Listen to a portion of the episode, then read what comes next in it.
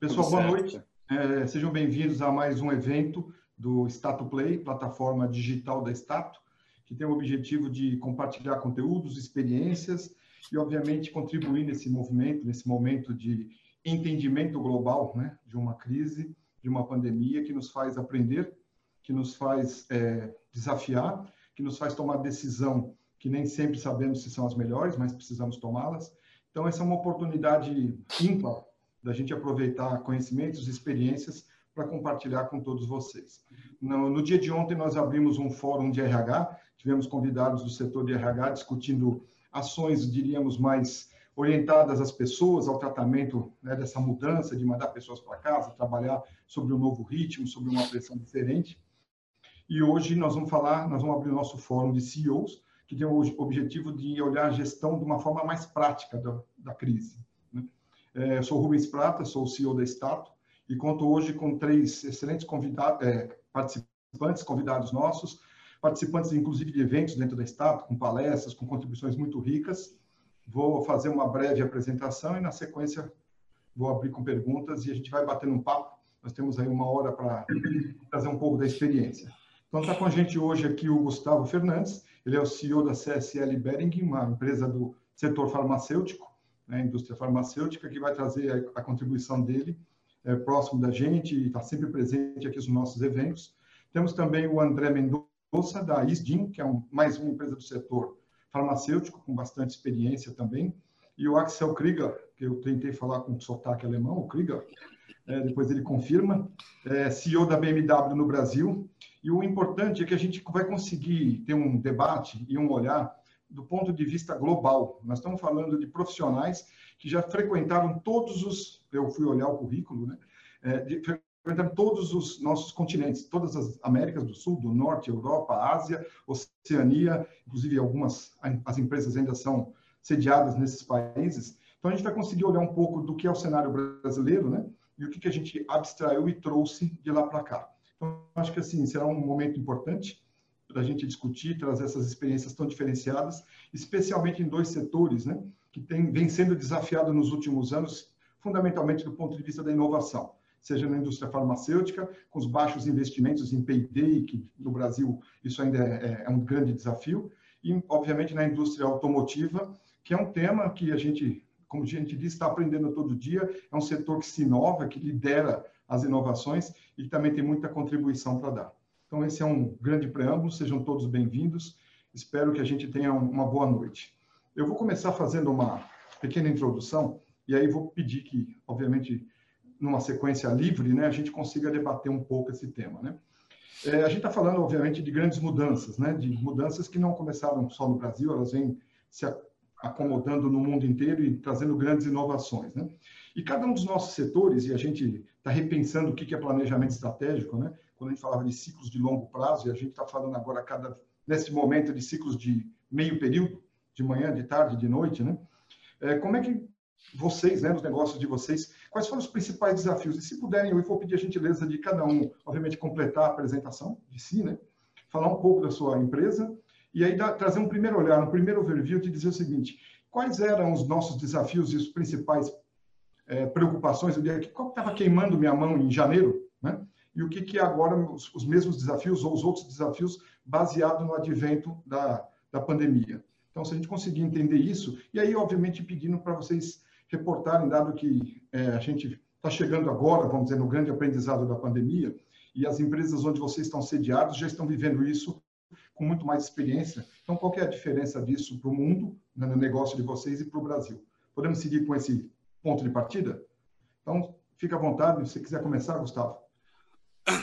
Ok, eu ia falar para começar ou com Axel ou com André, que começa com A, mas é, é um prazer estar aqui, Rubens, obrigado pelo convite. É, acho que assim é uma situação muito particular que a gente vive hoje. Se eu trabalho numa empresa farmacêutica, a CSL Behring é uma empresa centenária, ela foi criada em 1916 pelo governo da Austrália, exatamente para enfrentar uma pandemia. Soldados voltando da gripe da, da, da, guerra, da Primeira Guerra Mundial, com gripe espanhola, trouxeram a gripe para a Austrália. A empresa foi criada exatamente para isso.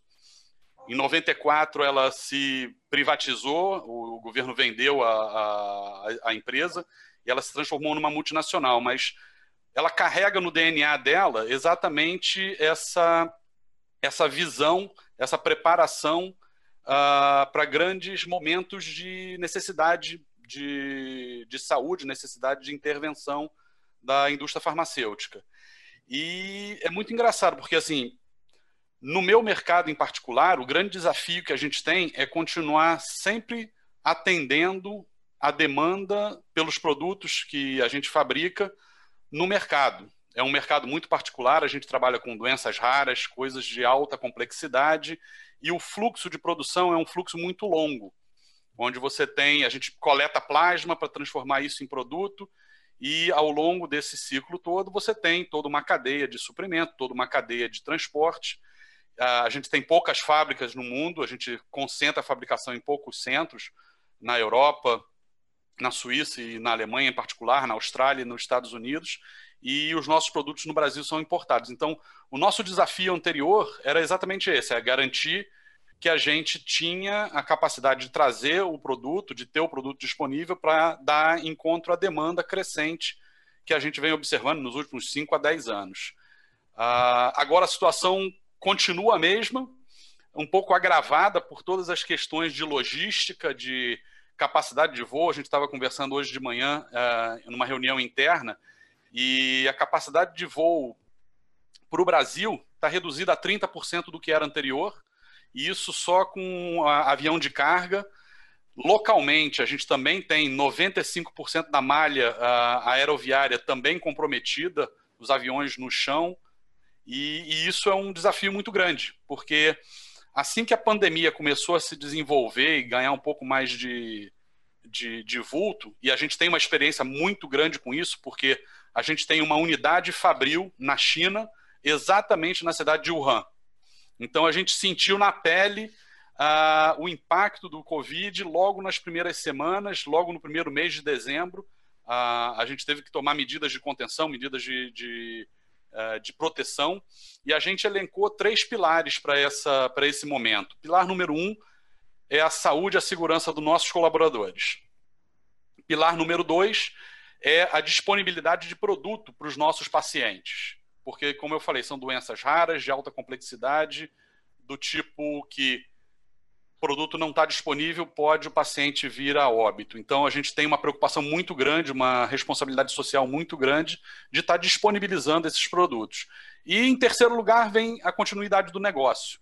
E a gente vem tomando decisões a, a, ao longo desse, desses três pilares, desde meados de fevereiro, especificamente no Brasil, e a gente vem implementando uma série de, de medidas, mas uh, o nosso desafio continua sendo esse: a capacidade de trazer produto, de continuar distribuindo os produtos dentro do Brasil e atendendo a necessidade dos nossos pacientes. Perfeito. Quer fazer, André? É, bom, é, é, boa noite para todo mundo. Obrigado pelo convite. Rubens, é um prazer estar aqui conversando com vocês e dividindo também com os colegas, né, Gustavo e, e o Axel. É, bom, como você já falou, meu nome é André Mendonça, né? Eu, eu sou uh, gerente geral da Esdim no Brasil. A Esdim é uma empresa espanhola é, que já está no mercado há 40 anos, né? Mundialmente, no Brasil estamos aqui há 10 anos.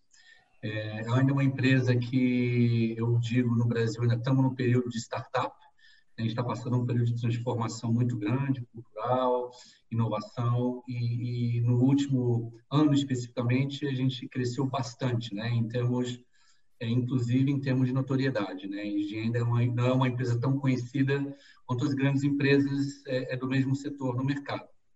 É, só para poder diferenciar bastante, enriquecer um pouco o diálogo, Rubens, é, a SDIN é uma empresa farmacêutica, mas está muito mais voltado é, para bens de consumo do que farmacêutico, farmacêutico é, como é, a linha do, do Gustavo. Né? Então, acho que isso enriquece um pouco o diálogo. E, e claro, com isso, os desafios são, são bem diferentes. Né? É, por exemplo, antes da, da do, do Covid-19, a gente estava surfando uma onda é, excelente, né? O mercado teve uma recuperação muito boa desde 2018, estava com um crescimento de 13%, né? Mercado é, geral farmacêutico. O mercado de varejo, né, que é onde eu estou mais atuante, é, cresceu 5,8% de 2018 para 2019. E, e, dentro do mercado de retail, que é o nicho, que é o mercado de dermacosméticos, né, é onde é, eu participo diretamente, né? que são, são produtos mais caros, é, de mais é, qualidade e está com um crescimento exponencial. Cresci em média 11%. Ou seja, está surfando uma onda é, muito boa é, é, de crescimento. A Gin também cresceu bastante, a Gin cresceu 30% no ano passado, né, comprando com 2018. E, em termos de desafio, desafio, o que, que eu comecei em janeiro pensando e as nossas estratégias bem alinhadas para isso é, é, competir nesse mercado, né? Porque para quem conhece o, o, as, as, teorias de Blue Ocean, né? esse é um dos mercados bem bem vermelhos, né? Ou seja, muita competição, muitas marcas e muitas marcas com, com muito investimento, né? É, competindo bastante é, é, no ponto de venda, na, na, na, ou seja, na visibilidade do ponto de venda, competindo bastante também é, nos espaços na prescrição médica, porque os nossos produtos também é, são muito impulsionados pela prescrição do dermatologista. Né? E, e, isso era o, o nosso é, e é o nosso principal motor de geração de demanda. Então, claro, qual é o primeiro impacto pós-coronavírus? É, é, é, é claro, as nossas interações presenciais com médicos foram cortadas, né? ou seja, é, ficamos inibidos de gerar demanda. E uma outra parte importante de gerar demanda também é a visibilidade em farmácia, né? os pontos que compramos, as ações de trade marketing que, que fazemos para ganhar mais notoriedade e visibilidade. Então, é, o, o, grande desafio nosso agora é esse, né? Como é, continuar gerando demanda, continuar ganhando no, novos consumidores, tendo duas asas cortadas, né? É, então, é, é, é, buscar agora como que a gente é, amplia a, a, nossa participação no, no, no, mundo digital, né? que é uma coisa que a gente pode expandir é, sobre isso. É, teve um aumento de consumo muito grande de produtos relacionados à Covid-19, né? antigripais, vitaminas, esse teve um consumo absurdo. Essas empresas que têm esse tipo de produto venderam bastante. E uma diminuição é, é, significativa do, de produtos não essenciais, né? que no caso entram os dermocosméticos. E, e, por exemplo, na terceira e quarta semana do mês de março, é, nós tivemos uma queda de sell-out de 50% né, né, nessas duas semanas. E na primeira semana de abril a gente começa a ver um pouquinho de recuperação, mas ainda, ainda é, é muito difícil de, de, entender como que, e quando que vai recuperar a, no estágio que estava, porque como eu havia dito antes, estava eh, crescendo é, bastante. Né? E, e, claro, pensando num, num carry-over, né? como que isso vai nos levar adiante, é, muitos consumidores foram impactados e estão sendo impactados significativamente, né? É, é microempresários, trabalhadores autônomos, por exemplo, e, e, e, claro, existe uma tendência desses profissionais, dessas desses setores que estão mais é, foram mais afetados vão reduzir o consumo, vão procurar produtos mais baratos, vão sair do dermocosméticos e para produtos mais massivos é, é, até o momento de se recuperar economicamente, né? E, e para aumentar a, a, a, lista de desafios, claro, o câmbio, né? Muito parte dos nossos produtos aí, é, são importados é, nós fizemos um plano é, com um câmbio de 4,5 né, do, do real para o euro e agora está enfrentando é, 5,7. É, então, nosso custo aumentou bastante. Né? Parte, a gente tem alguns produtos que já são é, manufaturados no Brasil, a gente tem um, um plano de manufaturar mais produtos no Brasil, só que esse momento é, foi interrompido porque transferência de tecnologia requer é, é, viagens e, e, não e, e, visitas técnicas. Então, é, parte disso foi interrompido também. Mas esses são os desafios, que não são poucos, né, para a gente na, na, área de retail, né, de consumo. É, mas estamos aí. Estamos pensando em várias estratégias para, principalmente na área digital, para uh, nos reinventar. Muito bom, perfeito. Axel. Rubens, obrigado pelo, pelo convite, obrigado à, turma da, da Sato, meus, meus dois colegas aí, CEOs aí juntos, são indústrias diferentes, mas similares em alguns aspectos aí, né? Então a gente é impactado, que nem o André falou, ah, pelo câmbio, né? A gente também está no, no, varejo, então a gente sofre as mesmas dores aí, bem parecidas, né? É, um pouquinho de mim, eu já estou 20 anos dentro da BMW, já morei ah, Brasil, África do Sul, China e voltei em 2019 aqui para o Brasil e a gente estava vivendo, um, teve um ano excelente, acho que também o André e o, e, né, e o Gustavo também viveram anos muito bons em 2019, então belo crescimento, tudo voando, né? Março, a gente entrou a março até agora, estava indo super bem, crescendo, celebrando 25 anos de empresa no Brasil. É, e o desafio principal ali era, era uma era continuar ganhando market share, que a gente virou líder de mercado, né, com, com uma boa vantagem com relação a, a, Mercedes e Audi. Então crescendo bastante, né, e, e, mesmo assim o mercado não crescendo, a gente conseguindo ganhar ganhando share. Então estava tudo tudo horizonte né, lindo ali, voando bem, né? celebrando os 25 anos, indo numa transformação digital muito grande dentro da empresa, focando muito em, em, em, satisfação do cliente, na experiência do cliente, não tanto no produto, mas realmente encantar os clientes mesmo com, com, com isso.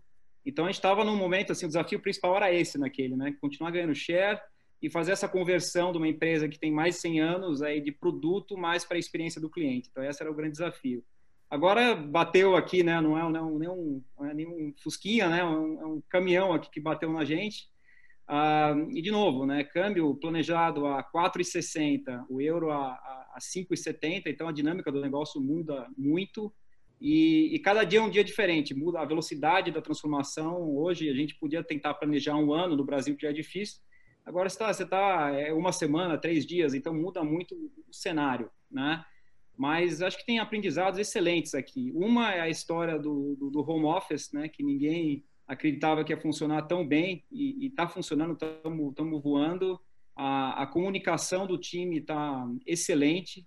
Então tem uma, uma, série de fatores aí que a gente cresceu com a crise como um time, é, que eu vejo que o time está muito unido e muito forte, né? Ah, e no meio disso eu tenho que dar suporte à minha rede de concessionários também. Eu tenho 48 aí pontos de venda espalhados pelo Brasil eles estão no varejo, então eles têm que pagar aluguel, têm que pagar folha, então o dreno assim no, no, fluxo de caixa deles é grande.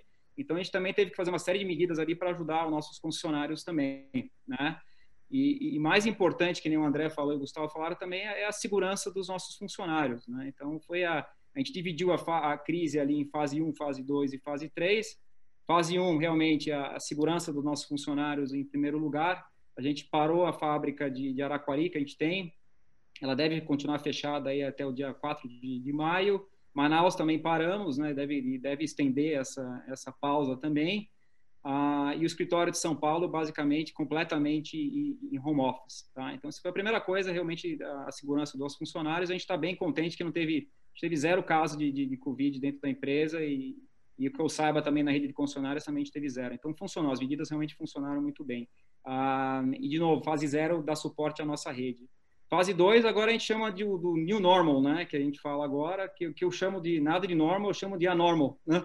Então, uhum. você tem ali o new anormal que eu chamo, é, que é esse mercado louco, né? Então, mesmo que tenha poucas vendas, e o setor automotivo está tá sofrendo muito, né? Para te dar um exemplo, 48 lojas é, abertas, né? Quer dizer, com 48 pontos de vendas, 7 estão abertas. Né? Então, a gente praticamente não está vendendo é, muito pouco, né? e os funcionários se reinventando agora. Eu vejo gente se movimentando, fazendo é, venda online. Ah, eu vejo o funcionário levando é, o carro é, para a casa do cliente, pegando o, carro na casa do cliente, então fazendo um, um, que a gente fala de touchless, né? Então o cliente não tem, tem que até revenda, realmente evitar isso, né? E isso vem funcionando é, muito bom, bem. E o que a gente vê agora, a gente monitora vários fatores aqui, né? Uma é a quilometragem que os carros estão andando, a, o número de leituras que estão fazendo. Na, quando você vai com o seu BMW na, na concessionária, ele tem um leitor, né? Você coloca a chave lá e lá tem todo o histórico do carro. E lá a gente vê né, a quilometragem e tudo mais. Então, agora que a gente começa a ver uma pequena melhoria. Né? Sei que é muito cedo falar ainda, mas é a primeira vez que eu vejo essa, nessa semana aqui. O pessoal do nosso banco também está vendo um pouco mais de, de, de, de, fichas de crédito chegando. Então, essas vendas online, esse modelo né, é, que a gente fala, vendas online e, e o cliente offline, né, está começando a surtir efeito, mas muito devagar. Mas acho que a mensagem é o seguinte: o mercado caiu sim, mas a gente tem, tem gente comprando carro ainda e a gente tem que buscar esses clientes e, e tratar da melhor forma, né? Mas é um ano interessante, acho que para a indústria automotiva também a gente vê crescimento aí, né? Que todo mundo planejando, é um crescimento, a gente pelo menos aí de 15% por ano, agora a gente já vê menos, é menos 30% provavelmente. Né? Então, mudou muito, né? Mas a gente está otimista ainda, acha que tem que olhar um pouco para frente, se a gente ficar olhando só os próximos dois meses, a gente fica deprimido, tem, tem que acreditar se você vê câmbio, né, fair value do real ainda, os bancos falam em 4,40 para o euro, né? Então a gente tem um, um, um, pico nele agora, mas a gente vê uma recuperação também do câmbio lá para frente também. Então a gente tem que continuar investindo, né, acreditar no que a gente está fazendo. E a gente sabe que o mercado vai voltar lá e a gente está forte para quando o mercado voltar, que o time está forte, a rede está forte para atender os clientes da melhor maneira possível. É, bom, é verdade, é, o negócio está se transformando diariamente e aquilo que a gente vinha construindo agora está sendo desafiado. Se vocês me permitirem, eu queria trazer um tema, porque assim, é a primeira vez que eu reúno tantos executivos globais, né, com experiência em tantos lugares, né, e a ideia é tentar entender, porque assim, é, o, o Gustavo trouxe o tema da logística em algum momento, que o André também mencionou. A gente falou de câmbio, falou do comportamento do varejo, falou das medidas como vocês tomaram como item número um, né? o cuidado com as pessoas e garantir a saúde delas, né? É, então, assim, vocês que viveram, inclusive os três viveram, né, é, na África, em outro continente, né? O que que, vindo de lá para cá, né, dos outros continentes, o que que é de diferente do Brasil? Especialmente, a gente já falou, câmbio, né? A, dificuldade de logística, principalmente para quem exporta e tudo mais, né? É, que outro elemento, governo, que outro elemento é, outros países tendem né, a sair mais fácil desse processo, e quando o, o Axel diz, olha, a gente programava crescer 15 e agora pensa que vai ficar 30 abaixo, né? É, que outros continentes, ou como está essa realidade para os outros continentes, elas serão piores, até pelo tardio solução de é, afastamento e outras coisas, ou o Brasil tem elementos que vocês acreditam, pela experiência de vocês, que nos faz sair mais rápido, aprender mais rápido? combinando de novo a experiência global de todos os continentes que vocês tiveram. Seguir na ordem, então. Já que eu comecei, eu pego a primeira parte dessa. É, assim, na indústria farmacêutica, Rubens, é, a gente não vê grandes diferenças da, da situação que a gente tem no Brasil para outros mercados. Talvez uma grande diferença que o Brasil tenha é uma restrição de acesso a tratamento, acesso ao produto, né? causada por toda essa questão de quem é que paga. Você tem a Europa com altos graus de investimento do governo no tratamento das doenças. Você tem os Estados Unidos com um mercado totalmente livre, mas de altíssimo poder aquisitivo. Você tem a Ásia com um mix de vários modelos diferentes. E o Brasil, você tem 25% da população tem acesso a um plano de saúde que, teoricamente, daria a ele um, uma, um aporte mais, é, mais facilitado a tratamentos. E o restante da população é o SUS. E aí você tem, hoje até tem uma questão muito interessante. A gente sempre ouve falar muito mal do SUS, do Sistema Único de Saúde no Brasil, é, e a gente está vendo que ele talvez seja uma das gratas surpresas dessa, dessa pandemia. A, a, a população redescobrir a utilização e a utilidade de um serviço desse porte, que ele é teoricamente universal e abrangente. Uh, a gente tem algumas ilhas de excelência dentro do SUS, uh, só para dar alguns exemplos: tratamento de AIDS, tratamento de hemofilia, tratamento de artrite reumatoide. São talvez dos melhores, o tratamento de hepatite, talvez dos melhores programas a nível mundial quando se fala de um programa de governo. E, obviamente, a gente tem toda uma situação que é 75% da população tentando acessar esse tipo de serviço e o dinheiro não sobra para tudo. Então, você tem essa diferença entre os mercados é, globais e o Brasil. Mas na indústria farmacêutica, eu tenho ouvido não só o Axel e o André, mas tenho ouvido outros colegas de várias outras indústrias com momentos extremamente complexos uh, de queda de faturamento, de queda de, de, potencial de crescimento.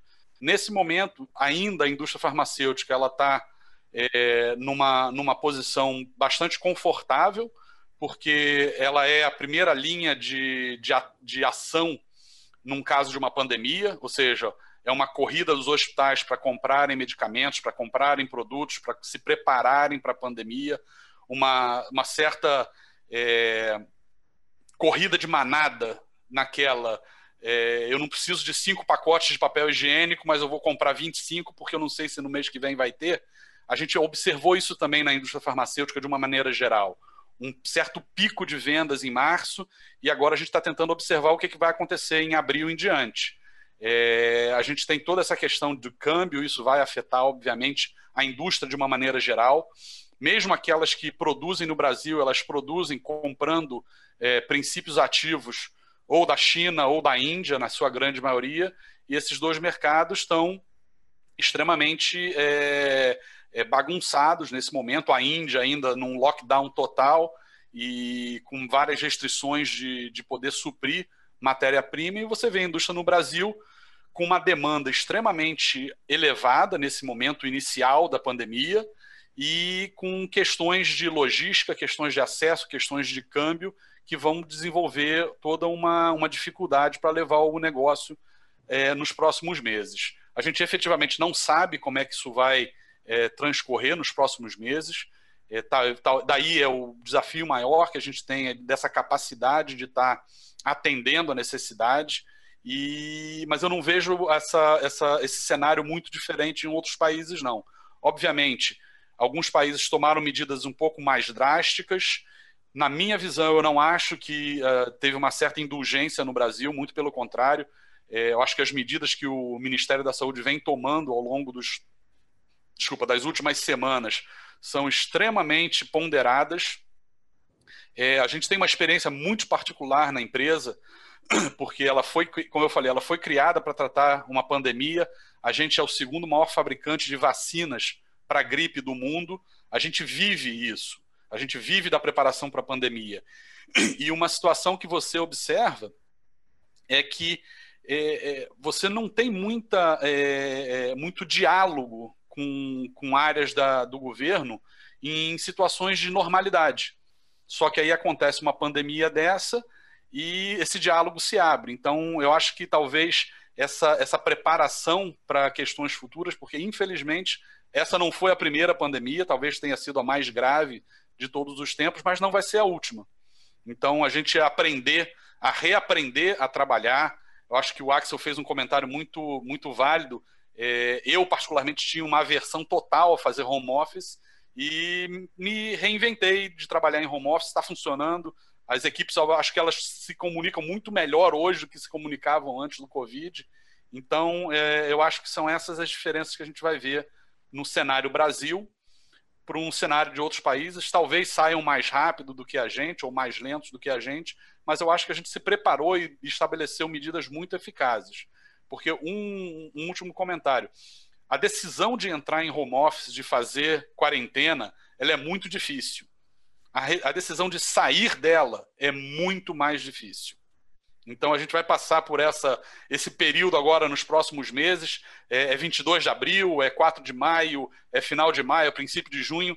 A bem da verdade, a gente não sabe exatamente quando vai ser isso, mas tomar a decisão de sair da quarentena é extremamente complexa e muito mais difícil do que a decisão de entrar nela. Muito bom. É, eu, eu, concordo bastante com o Gustavo. Claro, se, gente, se nós olhamos a indústria farmacêutica de forma global, é, algumas farmacêuticas estão em posições melhores do que outras, absolutamente, dependendo do, do portfólio de produtos. É, todos os governos, né, é, é que são seguramente os maiores pagadores e, e de é, da indústria farmacêutica, principalmente quando falo de países mais desenvolvidos na Europa, estão é, começando a ficar estrangulados com a conta do Covid.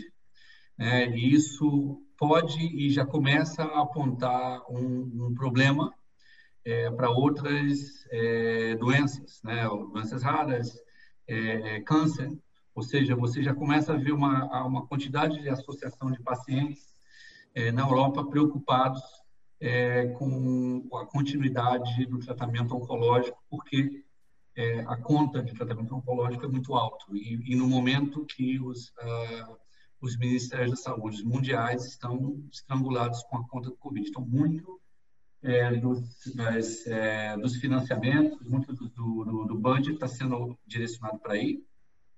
E o que eu vejo que possivelmente vai acontecer vai ser os governos renegociarem o custo de medicamento é, para as outras doenças para poder é, recuperar o nível de saudável financeiro é, em cada país. Isso pode ser que nós estamos começando a ver a ponta do iceberg em, em termos de farma global, né? Houve um movimento muito grande de farma de investir no que falamos de imuno-oncology, é, né? que são, são produtos mais caros, biológicos, e, claro, a conta dos Ministérios da Saúde, França, Inglaterra, é, Itália, já estavam é, muito alto. Então, o impacto ainda está para ser visto, né?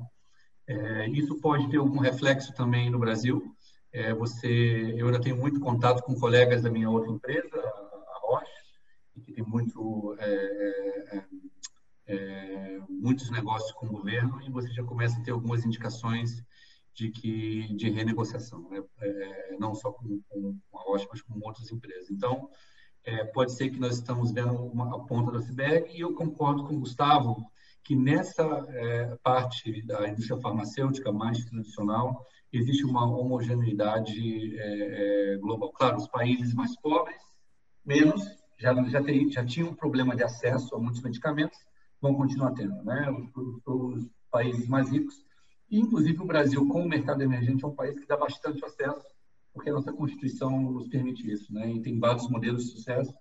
E eu quero reiterar o que o, o, o Gustavo falou. Só você saindo do Brasil e vivendo no, no, continente africano, por exemplo, você vê como que o SUS é, é, uma ferramenta, é um benefício muito poderoso e que a maioria dos brasileiros não se dá conta, né? É, porque, claro, a comparação sempre é com o modelo privado que é, muito luxuoso, muito, é, é, muito melhor. Mas o SUS, inclusive, pensando no, no americano, também não tem acesso a um sistema de saúde público como tem no Brasil. Então, é, é, pode ser que isso também ajude um pouco a recuperação. É, em termos de, de, produtos mais de consumo não essenciais, né, que talvez a minha empresa esteja mais inserida, você sim vai ter algumas diferenças bem é, é pontuais a o, o, comportamento do consumidor. É, quando você olha para os mercados mais maduros, é, mercados na Europa, você tem um, um consumidor com um comportamento muito mais é, conservador do que dos, dos países emergentes. É, um exemplo é a China, e o Axel pode complementar, que viveu lá na China, é, é um país emergente que tem um, um, drive de consumo muito alto. Né? Então, no período de quarentena, houve uma explosão de consumo é, por e-commerce é, para produtos não essenciais, como cosméticos e dermocosméticos. A, a SDIN na China dobrou de tamanho durante a quarentena. E, e agora que as, as, a, o processo de quarentena e a doença já relaxa um pouco a sociedade na China, as coisas começam a abrir mais, é, esse consumo continua crescente. É, e, e, muito do e-commerce. Então, é, é, um, é, um, aprendizado, é, uma, uma, é, um, é um fator interessante como que a gente vai usar esses, esses aprendizados da China como um país rico, mas um país ainda com um comportamento de consumidor emergente uh, aqui no Brasil. Né? Porque será que o brasileiro vai ter um comportamento mais conservador como o europeu, pensando numa possível crise, ou também vai sair da, da, da quarentena com uma ânsia de consumo, com não para satisfazer é, várias é, necessidades é, psicológicas, talvez, de confinamento, depressão, e que sabe que isso gera também é, é, consumo. Então, qual será o comportamento do consumidor brasileiro? É, ainda é, é interessante. No primeiro momento, a gente pensou que poderia ter alguma coisa é, parecida com a China, porque o que foi detectado na China é que o tédio de ficar em casa gerou muito, muita compra é, online. E, e, nós vemos um comportamento de e-commerce é, aumentado, sim, na nossa área principalmente. Os nossos clientes que são puramente e-commerce, a gente tem um, um crescimento de 300% a, a, da venda através desses canais. E, e, pode ser. Então, eu sou otimista de pensar que nos mercados emergentes, e no Brasil inserido, que vai ter uma, uma ânsia de consumo e vai ter um aumento de consumo pós imediatamente pós-coronavírus. E, claro, com todas as medidas do governo de ajuda e, e, e incentivo à não demissão, né, e eu vejo muitos meus colegas e também o nosso compromisso né, de, de proteger muitos dos nossos funcionários num período como esse, é, pode ser que, que a crise seja a, é, amenizada nesse sentido, que o consumo não diminua tanto em um primeiro momento. É, mas essas para mim são as diferenças. Eu acho que sim, a indústria farmacêutica tem que se preocupar como que a, a despesa dos ministérios de saúde no mundo todo estão, passando muito dos limites e, e, como que isso vai afetar o, a compra é, no, em um futuro, é, no curto prazo. É, e em termos de, de produtos de consumo não essenciais, eu acho que vai ter uma diferença sim entre mercados é, maduros e mercados emergentes. Vamos lá, então. Eu concordo com, com, com o André também, um ponto importante que ele estava falando da, da, da, China, né, daquela ânsia de, de, de consumo, e, e, você vê isso realmente se refletindo nos números uh, nossos lá também. Né? Então, a gente vê, é, na verdade, fez um V, né, as vendas. Então, você teve lá janeiro, foi fraco, foi bom até na China ainda, aí fevereiro teve né, a expansão do Covid lá, Aí você vê março recuperando e agora em abril ele já voltando ao, ao que era o ano passado em termos de, de, vendas. Então, do jeito que caiu, voltou muito rápido na, na, na China também, mas eles têm uma, uma, dinâmica muito diferente da nossa, né? Uma, eles já estão acostumados a esse tipo, já passaram para H1, H1N1, já passaram algumas vezes, né? Então, eles já têm experiência no assunto. Então, quando, quando volta, eles estão acostumados e conseguem realmente recuperar rápido, né? Esse é um ponto importante o Brasil ele vai ele, ele, a gente vai estar tá, a gente não vê um V no Brasil a gente vê um L né então uh, ele vai voltar mas vai demorar um pouquinho mais né porque você vai ter um lado do, do, do, do, câmbio também que vai afetar todo mundo e ainda você tem o Covid em cima de tudo né então você tem essas duas dinâmicas aqui que estão que estão que estão afetando o país como, como um todo né? então acho que o movimento do Brasil ainda vai ser muito parecido ainda acho que com, com o que você vai ver na, na, na Europa talvez é, e, e até um pouco mais devagar em termos de, de, de recuperação do que a gente comparando para cá. Né? Agora, o que, eu, que eu vi que me animou outro dia, até num call com, com, com o Bradesco outro dia, é, é, o gasto do governo com relação a, a, esse pacote de ajuda com relação ao PIB, né? O Brasil até agora gastou 3% em termos de pacotes aí para estar tá ajudando, né, durante a pandemia e pacotes econômicos, né? Você vê os Estados Unidos já gastou 15 do PIB, né?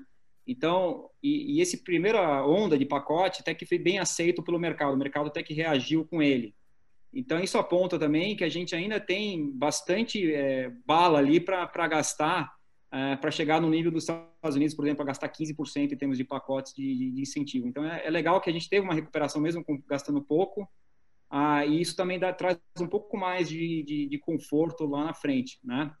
Mas, que nem eu falei, a recuperação aqui vai ser mais lenta, sim, ah, mas eu acho que também o, o, que o André falou vai ter uma ânsia de consumo, né? Você vê a loja da Hermes na, na, na China, né, que de alto luxo ali vendeu né, milhões ali num, num, dia só. Os caras estavam realmente com muita vontade de comprar. Então eu acho que vai ter ainda mais a gente que vende carro, vende moto, né? Tem o Mini Cooper também. Tem, o carro tem muito sinônimo e a, e a moto também com, com, liberdade, né?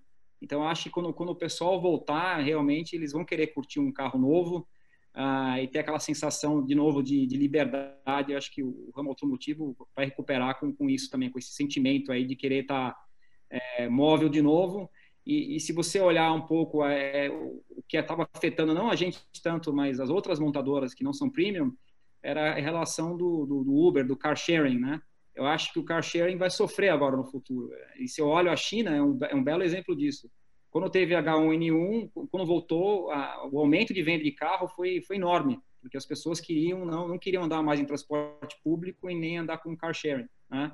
Então, isso também traz um pouco mais aí de, de fôlego, um pouco mais de ânimo para a gente aí no, no, futuro. Mas, como eu falei, vai voltar, mas vai voltar mais, mais lento que os outros mercados, é o, o que a gente enxerga aqui. É curioso, né, Axel? É um tema interessante. A gente fala da economia compartilhada, né? Que ela vem num processo crescente e agora muito de atitudes. E a gente vai dizer o seguinte: é, eu acho que o Gustavo trouxe bem o tema, né? De é, entrar foi fácil, né? Na quarentena, sair vai requerer uma série de cuidados, de temas de responsabilidades muito grande, né? Mas também vai, vai ter uma mudança comportamental brutal, né? É, e essa vai levar mais do que um ano até a chegada da vacina, né? É, porque as pessoas vão se comportar diferente. Culturas como a do Brasil de usar máscara, né? Que não é, não faz parte do nosso dia a dia, ela tem que se prolongar. Então, é, até o hábito de consumo, né? E essa questão de, de carros compartilhados, e se você olhar mesmo as, é, a oferta de é, serviços desses, como as bicicletas foram retiradas, tudo isso tem a ver agora com um novo conceito de preservação, desses cuidados. Então, assim, tem hábitos que a gente ainda nem sabe que serão incorporados, né? Fruto desse choque, e que a gente só vai descobrir depois, mas eu concordo é, plenamente que, por setor, né? A gente está mais para um L na economia, é, com potencial depois de tomada, mas com boas chances de aceleração, dado que o governo ainda tem, é, tem fôlego né, para consumir parte do, do, PIB, com a liberdade que foi dada para ele fazer esse, esse tema, né, para ele fazer esse, esse tipo de ajuda. É óbvio que precisa cuidar bastante da população, e essa talvez seja a tarefa principal e onde o governo deveria estar, tá, tá empresas e, e, população nesse sentido. Né? Eu queria trazer um tema rápido, que o tempo aqui é gostoso e ele passa rápido, né? É, o, tem um termo que o, que o Gustavo trouxe, ele falou num formato, ele trouxe positivamente, dizendo que nós não fomos indulgentes, né? Que assim que o Ministério é, começou a divulgar e trabalhar com as informações e fazer as restrições, os resultados, o, vamos dizer assim, a, acentuação da curva, pelo menos o que a gente está percebendo, ela está é, mais controlada do que o resto, né? Mas a minha sensação, é, e eu posso falar isso em nome, né? Em meu nome, né? É, é que a gente de certa forma, como executivo, em algum momento, a gente estava desatento, se não indulgente, mas desatento é, ao que já estava acontecendo no mundo inteiro, né? Então, assim, muitas das empresas, muitos dos líderes com quem eu conversei recentemente, estavam dizendo o seguinte, cara, vamos pegar de surpresa, né? É, essa mudança de afastamento que aconteceu no dia 13, 14 de, de março, né, 15, é, e no fundo, no fundo, os sinais estão vindo de dezembro para cá, né? Os números estão, estão sinalizados é, empresas multinacionais, obviamente, já estavam antevendo coisas desse tipo, e por isso que o próprio Gustavo disse que em fevereiro já estava com medidas mais restritivas e outros cuidados. Né? Vocês enxergam, é, ou porque o brasileiro é otimista, autoconfiante, ou porque houve muitas informações dispersas, que houve um pouco de excesso de confiança, no sentido de dizer aqui não chega, se chegar aqui vai ser diferente, ou não, a gente realmente como executivo, esperou o momento certo, o limite, ou suporte governamental e medidas de saúde para tomar decisões mais duras do tipo, amanhã eu tranco o escritório, vai todo mundo para casa. Ah, vocês percebem alguma coisa nisso com quem vocês conversam ou é muito caso a caso? Rubens, é... Eu, eu, a gente tem um bias muito grande na minha empresa, especificamente porque a gente é uma multinacional, a gente tem uma unidade em Wuhan, a gente vem vivenciando isso, a gente tem no DNA essa questão de estar preparado para uma pandemia, mas ninguém em sã consciência conseguia prever a magnitude que essa pandemia ia tomar é, de uma maneira até muito rápida e no vulto que ela tomou. Isso a gente só vê nos filmes de apocalipse zumbi. Então você não tem assim nenhuma previsão que qualquer ser humano normal pudesse fazer, conseguiria prever todo esse aspecto. Óbvio, a gente começou a ver a coisa tomando um vulto na China, aí o brasileiro fala: ah, não, a gente é um país tropical, aqui o vírus não vai pegar. Ah, não, a gente tem a população mais jovem e só morre mais velho. A gente está esquecendo que o vírus vai contaminar todo mundo. Eventualmente, todo mundo vai pegar. A questão é: quão rápido isso vai acontecer e qual é a minha capacidade de atender aqueles 15% que vão precisar de atendimento hospitalar. Então, se você olhar todos os movimentos que o governo fez, acho que a única crítica que a gente pode fazer aqui é do, da preparação de compra de de itens de, de, de utilização. Máscaras, respiradores, poderiam fazer um pouco antes, mas a gente viu a, a pandemia chegou no Brasil com 15 a 20 dias a mais depois do que ela começou a chegar em outros países, Estados Unidos e Europa, de uma maneira mais acentuada. Então, talvez essa possa ser uma crítica, mas eu acho que a resposta dele foi bem temporal. Você não pode fazer um lockdown total da sociedade enquanto você não tiver transmissão local. Então, você tem que tomar a medida necessária, porque você não sabe quando você vai sair dela.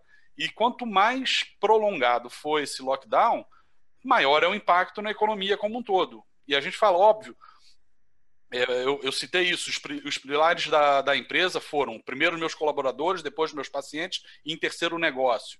Só que a gente esquece que pessoas morrem de outras coisas também. Pessoas vão morrer, não da Covid em si, mas dos impactos que a Covid causa na economia, no emprego, nas outras doenças, que eu ouvi comentários, eu tenho médicos que trabalham para mim, comentários de, por exemplo, um aumento ainda não significativo, mas um aumento de morte por infarto, porque as pessoas estão com medo de ir no hospital quando sentem alguma coisa. Então, assim, a gente tem uma preocupação é, é, é, muito grande de dar o vulto e a importância dessa pandemia. É importante, tem que ficar em casa. Se você tem condição no seu negócio de fazer home office, faça home office.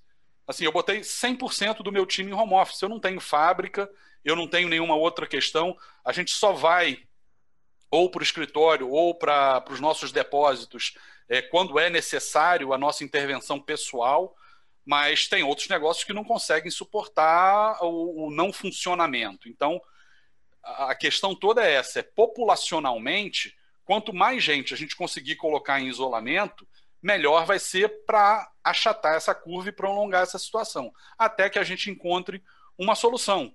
E assim, você tem ah, talvez movimentos únicos no, no, no, na história da, da economia de várias empresas concorrentes se juntando para endereçar um problema que é da comunidade como um todo. Sim, quando você ia pensar de ver uma propaganda do Itaú, Santander e Bradesco junto?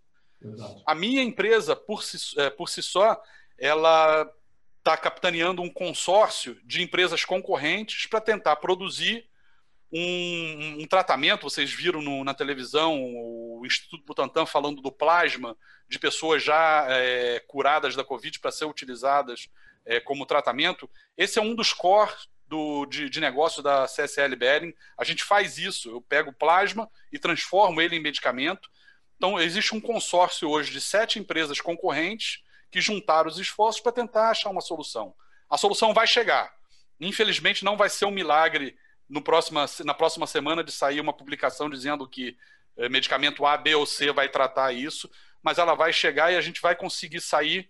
Concordo com o que o Axel falou, a recuperação vai ser relativamente mais lenta do que em outras pandemias, porque o vulto que essa tomou é muito maior. Mas eu não acho que a gente tenha sido é, pegos de surpresa, até porque ninguém conseguiria prever uma situação dessa.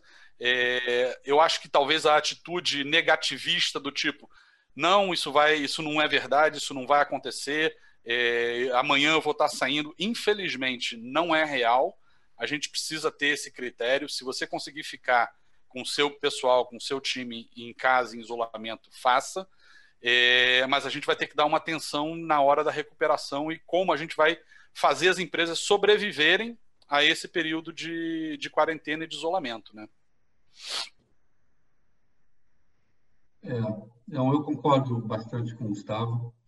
É, eu acho que todo mundo foi pego de surpresa e, e também a Esdim é uma empresa multinacional e espanhola, ou seja, a Espanha país super afetado, né? Foram forçados pelo governo a fazer quarentena, que foi um pouco diferente do nosso caso, que foi muita, fomos muito voluntários em, fazer a quarentena. É, não, não esperamos nenhuma decisão do governo nem do Estado.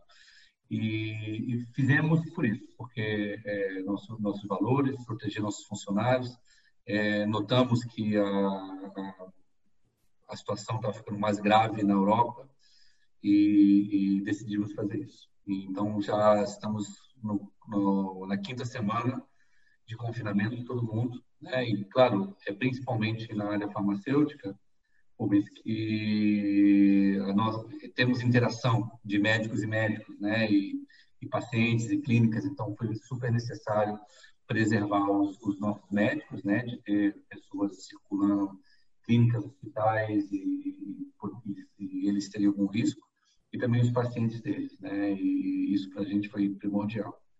É, eu até acho, pensando no, no, nos aprendizados, se as empresas multinacionais usaram os aprendizados para as filiais que não estavam afetadas ainda, eu acho que mais ou menos. Eu acho que também eles ficaram de surpresa. Quando a Espanha entrou em quarentena, é, era para ficar duas semanas, não 15 dias, e, e não estava muito claro quanto isso ia se alargar. Então, e, e também tinha da parte deles é, essa ideia de que a, é, a, o vírus vai chegar no, no, hemisfério sul e não vai ter tanto impacto. Isso logo viu que não era não era verdade. Então, é, dos diálogos que nós tínhamos antes, logo no início, para agora é, é, bem diferente, né? O diálogo que a gente está tendo na Headquarters agora é bem diferente, preparando para um, um segundo trimestre agora mais conservador. É, de novo, ainda tenho algum otimismo de que o terceiro e o quarto trimestre vai ser uma oportunidade de recuperação. É, nós estamos pensando, ou seja, nós estamos planejando a me... continuar trabalhando da mesma maneira até final de junho. Esse é o cenário que a gente está trabalhando hoje. Se tudo melhorar e, e no meio de maio já está a, a vida quase normal, ótimo, é um bônus, mas é muito importante para a nossa equipe e para o psicológico da nossa equipe ter, algumas expectativas é, mais, é, é, menos otimistas com relação a isso. É, e, e, isso é uma coisa que é um aprendizado que é, Gustavo e Axel vão concordar comigo. Quem trabalhou na África está acostumado a trabalhar com incertezas né, e não saber o que, que vai acontecer no dia seguinte, né, principalmente quando você trabalha com o governo que muda ministério e muda política a, a cada semana. Então, é, trabalhar com, com incertezas, é, é, pessoas como eu, o Axel e o Gustavo estamos talvez um pouco mais preparados, né? muitos anos trabalhando com muitas incertezas e, e isso é, tem me ajudado bastante a trabalhar com a minha equipe, é, de ajudá-los a isso. Olha, vamos, gente, é, os planos que nós desenhamos, que estavam ótimos, que eram vencedores, vamos engavetar alguns deles. Vamos é, é, tenha, sejam felizes e, e, capazes de mudar os planos e é, ir adiante. Isso requer uma, uma, agilidade estratégica muito grande, né? E, e eles é, têm feito bastante isso, isso tem ajudado bastante a dinâmica. Agora, claro, é um aprendizado que, que Europa, Ásia e a gente está tentando é, usar esses aprendizados aqui é com relação a e-commerce, né? Como que a gente pode aumentar nosso footprint digital, é, marketing digital está tá se tornando é, é primordial e, e, a gente está aprendendo muito rápido, né? Ou seja, tínhamos muitos planos digitais que eram um pouco mais no médio prazo, que a gente está acelerando tudo agora, né? Então isso está tá ajudando bastante, né? O mundo sempre falava de VUCA, né? VUCA era um termo que era bem é, é, falado no, na, na, nas universidades, mas hoje é o VUCA verdadeiro. Né? Então, a gente tem que aprender a lidar com as incertezas e, e, aprender a lidar com as incertezas, eu acho que é o maior aprendizado que vai nos ajudar a cruzar a ponte quando isso volte, porque a gente vai voltar ainda com muitas incertezas, é, muitas inseguranças, né? É, a gente vai ter que é, respeitar bastante o psicológico é, dos nossos funcionários, principalmente da equipe de vendas, né, que, tá, que, não, que, que não tem experiência nem tem a capacidade ainda de fazer home office. É, nós estamos reinventando a maneira de como nos engajamos com os médicos, com os clientes, e, e no momento eles estão de férias coletivas, né, para poder dar tempo da gente criar essas ferramentas. Mas o importante é isso, é, é voltar, é, é reaprender a trabalhar e trabalhar mais eficiente é, mas é, muitos aprendizados e, e, que é um momento de, de, colaboração mesmo, como o Gustavo falou, de empresas concorrentes, como podemos aprender uns com os outros. É, vai ter um risco muito grande de quando voltar todo mundo ir com muita ânsia nos clientes, né? E, no caso da indústria farmacêutica dos médicos, a gente vai ter que tomar muito cuidado com isso. Os médicos também vão querer recuperar o, o tempo perdido é, e seguramente vão ter muita reticência de, de falar com o representante. Então, a gente vai ter que tomar um cuidado e aumentar o nosso, a nossa capacidade de engajamento digital. Então, é, é isso que, que eu vejo. Legal. Obrigado, André. É, a gente está vivendo o perfeito, o que o André falou, o perfeito VUCA World agora, né? Então, nunca, a gente nunca viu um VUCA desses, né? Mesmo tendo na África, China, outros mercados, acho que é o VUCA, o VUCA perfeito agora, né? É, mas acho legal também que o Gustavo mencionou dos concorrentes, né? Então a gente vê, por exemplo, agora a gente está tentando fazer uma parceria com um concorrente nosso aqui no Brasil para fazer manutenção de respirador. Então a gente está aprendendo também a, a, ter, ser muito mais solidário um com o outro também. Então acho que tem, tem essas coisas legais aí que a gente está aprendendo com, com, com tudo isso, né? Isso é bastante importante.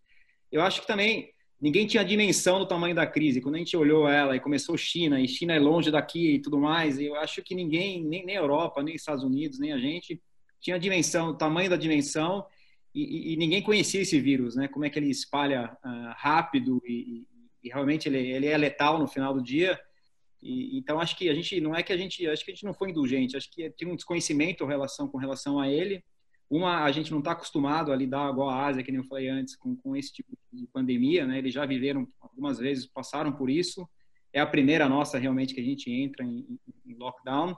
E ninguém tinha ideia da, do tamanho, né? Eu lembro que eu estava em janeiro numa conferência de vendas da BMW e a primeira vez que os lá em, lá em acho que foi fevereiro, os chineses né, com, com câmera, né? Eles não estavam lá com a gente, não estavam presentes porque não podiam viajar, já tinham entrado em lockdown e aquilo foi, foi, já começou estranho na conferência, né? E, então, acho que o cenário ali já começou a mostrar, sabe quando você sente que, que vai vir aquela onda, já começa a puxar a areia ali, começa a vir, acho que ali deu para sentir que ia vir algo, algo grande e realmente quando chegou, acho que assustou todo mundo.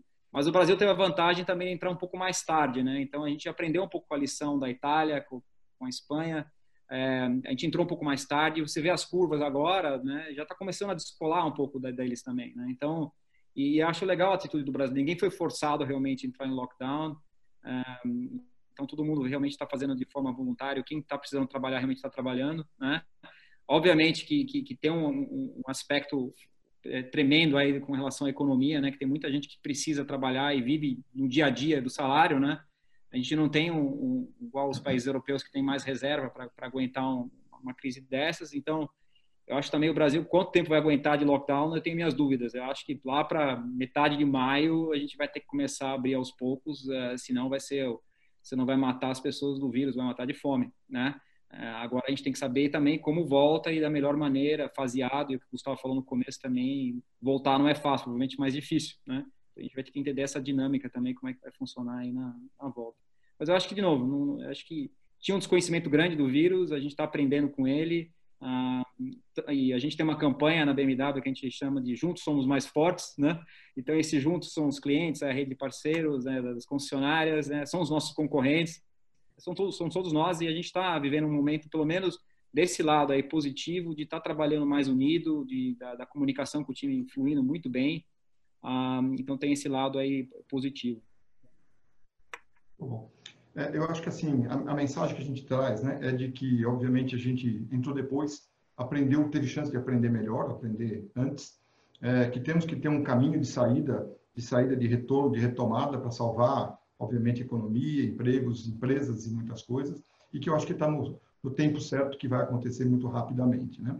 É, um, um dos nossos dilemas aqui recentes é esses eventos de uma hora. Se ele passa de uma hora, as pessoas vão embora, os participantes. Se ele é menos de uma hora, a gente perde um conteúdo enorme, como essa conversa que podia se prolongar é, bastante, porque está muito boa, está trazendo é, conversas que eu acho que não são comuns, né, de entendimento de mundos e, e, e países tão diferentes. Né? Mas, obviamente, a gente precisa ir para o foco. E como eu acabo consumindo tempo e abro pouco espaço para perguntas, né, eu vou tentar consolidar e pedir que sejamos breve agora numa palavra final, combinando é, um, um, seguinte olhar, né? Em algum momento, acho que cada um de vocês, eu vi do, do Axel falando é, que colocou o pessoal e está funcionando bem, o Gustavo disse que aprendeu, está começando a aprender a trabalhar de casa, que ele era resistente a isso, né? O próprio, o próprio André também já colocou o pessoal há é, cinco semanas e não está com essa pressa para voltar, né? Tem um professor, ele foi meu professor na, na Wharton Business School e recentemente ele deu uma entrevista no Brasil e ele estava dizendo que as companhias vão voltar ao modo de trabalho tradicional. Ou seja, ele é um especialista em recursos humanos e comportamento e o entendimento é que é, ao final da crise, né, e ela vai ser prolongada, as pessoas vão acabar voltando é, para o modelo original ou para o modelo anterior de conforto, ou seja, pelo tempo que, que conviveu com isso, né? É, e eu tenho ouvido bastante coisa ao contrário. É óbvio que toda crise, para cada um de nós, né, ela traz uma série de aprendizados, coisas que a gente realmente insiste é, de tirar o melhor resultado disso. Mas eu queria uma pergunta, uma resposta final, uma mensagem final. É, primeiro, obrigado por, pela participação. Achei o otimismo é muito positivo presente, ou seja, a gente está fazendo a cada dia uma série de limonadas, uma com mais limão, outra com menos limão, durante a, os períodos do dia. Mas qual a percepção de vocês? Né? Ontem, no grupo de RH, a gente disse que tem muita gente aprendendo é, errado sobre o, home, sobre o home office. Né? Pessoas pensavam em home office de um jeito, só que está fazendo home office hoje baseado em filho que não foi para a escola, é, as assistentes que não podem nos ajudar, então tem gente lavando roupa, passando roupa. É, então, eles ficam acaba sendo dúbio dizer, pô, esse tipo de home office eu não quero, né? eu quero outro tipo de home office. Então, só para finalizar, eu gostaria que vocês me dessem, obviamente, uma mensagem final, mas principalmente como vocês enxergam dos ganhos né, de, de cada um dos negócios é, e o que, que vocês pretendem dizer, olha, isso eu quero garantir de alguma forma por uma questão de eficiência, por uma questão de economia, por uma questão de cuidado com, com a saúde e assim por diante. E aí a gente, eu volto agradecendo e a gente encerra. Rubens, é, eu, eu, concordo um pouco com a situação. Eu acho que o mundo não vai ser exatamente igual como era antes dessa crise. Alguma coisa vai mudar. Eu acho que talvez a maior mudança seja a, a gente vai ser um ser humano melhor. Eu acho que a crise ensina você a ser mais é, colaborador, mais amigável, ensina resiliência. É, a gente sabe que a incerteza é a única certeza que eu tenho. Então, eu acho que as pessoas, nos seus hábitos, vão mudar alguma coisa. Óbvio, a tendência nossa é voltar para o status quo, voltar para a nossa zona de conforto, mas uma coisa certa que, que eu vejo é a digitalização do negócio, que a gente vem falando já há anos, ela veio para ficar. As empresas estão tomando medidas para acelerar isso, mudar isso. E isso é uma coisa que eu acho que não muda. Eu acho que a gente vai aprender a fazer melhor, está sendo obrigado a fazer. E isso com certeza vai trazer uma mudança muito grande. E eu acho que aprender a, a, a viver em momentos de incerteza. Eu acho que é essa outra, talvez, a grande mudança. Eu acho que a mensagem final que eu deixo é: é uma mensagem otimista, isso vai passar a gente vai sofrer um pouco durante esse período, mas eu acho que a gente sai mais forte da crise e a economia brasileira volta a crescer é, muito mais é, do que era previsto anteriormente.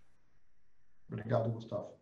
É, Rubens, como você, fazendo um gancho do que você falou, que nós estamos fazendo muitas limonadas, né? Então, acho que é, é uma situação que a gente não vai conseguir mudar no curto prazo. É, nós temos, é, estamos aprendendo é, na marra, né, é, trabalhar remotamente. Isso eu concordo muito com o que o Axel e o Gustavo falou. Está sendo uma, uma tremenda oportunidade de team building. É, eu estou muito mais próximo do, do, da minha equipe do que nunca né, antes. E, e, entre eles também. E esse é o feedback que eu tenho recebido de muita, muitos colegas de outros, de outros laboratórios. Então, a gente está aprendendo a colaborar bastante e trabalhar com as incertezas, porque o mundo agora é incerto e vai continuar sendo. Então, como você vai fazer a sua limonada, vai fazer a diferença para o resto da sua vida. Porque ou você fica em casa, é, trabalha, trabalha, trabalha, mas não é, aproveita esse tempo para aprender ou se reinventar. E aí, claro, voltando ao status quo, você automaticamente vai ficar, vai ficar para trás ou você usa essa oportunidade para se reinventar, aprender, entender que o mundo é digital. É, quando você fala de marketing, por exemplo, já não existe mais marketing que não seja digital. Então, é, é isso. Quanto mais... É, e não tem idade para isso, é, Rubens. Não adianta você falar, ah, mas eu trabalho há muitos anos assim. É, ok, esse vírus está mostrando para a gente que existe sim a capacidade de mudar e de se adaptar. O Gustavo mesmo falou, nunca foi muito a favor de trabalhar em casa. E hoje ele vê como ele consegue ser eficiente trabalhando de casa. Então, a gente está aprendendo na marra, né? Porque está vindo toda uma geração, Rubens, a, atrás da gente que está muito preparado para isso. É, até parece, se você tentar conectar os pontos, né? É, uma das coisas que a gente sempre reclamava com os nossos filhos são o quê? Cara, sai do computador, sai do, do, do, do, do videogame, porque como eles, eles se comunicam, como eles se socializam. Né? É, meu filho tem 16 anos e ele se socializa digitalmente já há alguns anos. Então, você pensa que essa geração, que muitos de nós reclamávamos, é, eles já estão muito preparados para isso. Então, o que, que nós vamos fazer agora?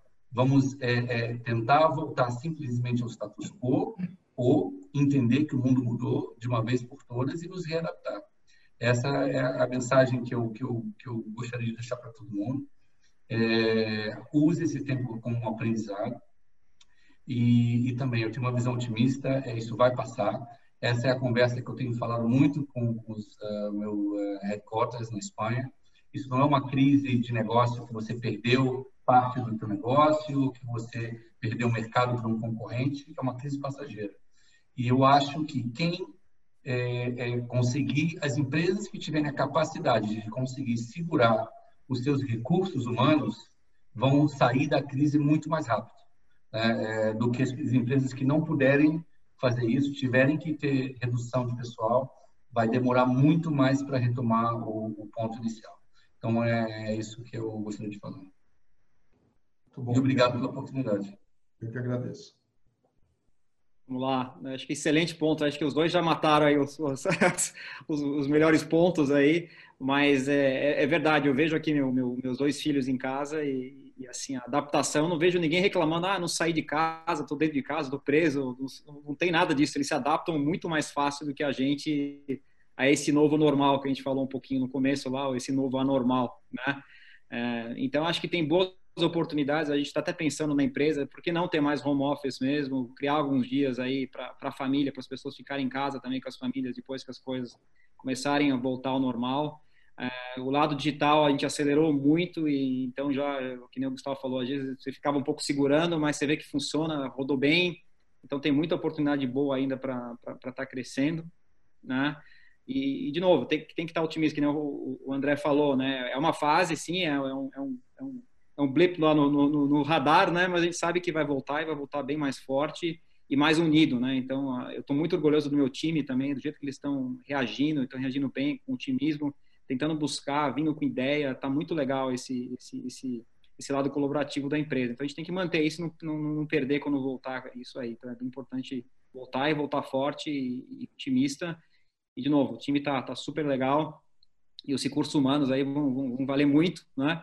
A gente tem que a gente cuidou bem deles durante a, a crise e tem que cuidar melhor ainda depois da, da, da crise também. Então, muito obrigado aí para o seu time também, é, Rubens, né? E da Stato, valeu mesmo pelo, pelo espaço. Né? É isso, eu que agradeço. Qualquer dúvida, estamos aí. Perfeito. É, eu queria só compilar, né? Eu acho que a gente, desde o começo, vocês falaram de prioridades, as nossas, em todas elas, a prioridade número um é e sempre será a gente, né? Cuidar de gente, seja do ponto de vista como ser humano, né? seja de, do ponto de vista como líder de organização, seja do ponto de vista de governo. Né? É, e a gente tem exposto, tem visto assim um, um, nível de voluntarismo né? de ajudar pessoas que a gente nunca viu. Né? Eu acho que isso é muito positivo. E o nosso papel, nosso, é, a Stato também fez uma grande reviravolta nesse período. Eu diria que a gente também foi pego de surpresa pelas medidas. É, fomos rápidos, eu acho que eu não tenho nenhum time aqui, eu tenho uma seleção de, de profissionais que estão tocando isso aqui com uma um, um mérito incrível, né? Nós vamos sair sim fortes daqui e sair fortes porque vamos precisar trabalhar juntos para que esse ativo principal, que é o ser humano, que hoje está sob pressão, está trancado em casa, está com saúde emocional abalada, está com medo do emprego, do desemprego, é que eles possam ser suportados na medida de que cada empresa tenha cumprir seu papel, mas cumprir seu papel com respeito e dignidade. Então, esse, esse evento, acho que trouxe um pouco essa mensagem do que, que é prioridade ao final em qualquer sociedade, que é o ativo humano, que é o ser humano, que somos nós, ao final. Então, de novo, uma grande conversa, achei muito bom. Quero agradecer vocês que já participam com a gente aqui de eventos, Gustavo, André, o Axel, acho que estava tava no planejamento, mas participou hoje aqui conosco.